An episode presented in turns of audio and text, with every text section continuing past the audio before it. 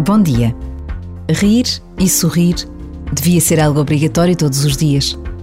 Existe uma oração escrita por São Tomás More que o Papa Francisco reza todos os dias e que termina assim: Dai-me, Senhor, um sentido de humor apurado e a capacidade de receber o que aí vem a sorrir, vivendo o que me cabe com alegria e partilhando-a sem custos acrescidos com os outros. Amém. Por vezes, basta a pausa de um minuto para rezarmos assim.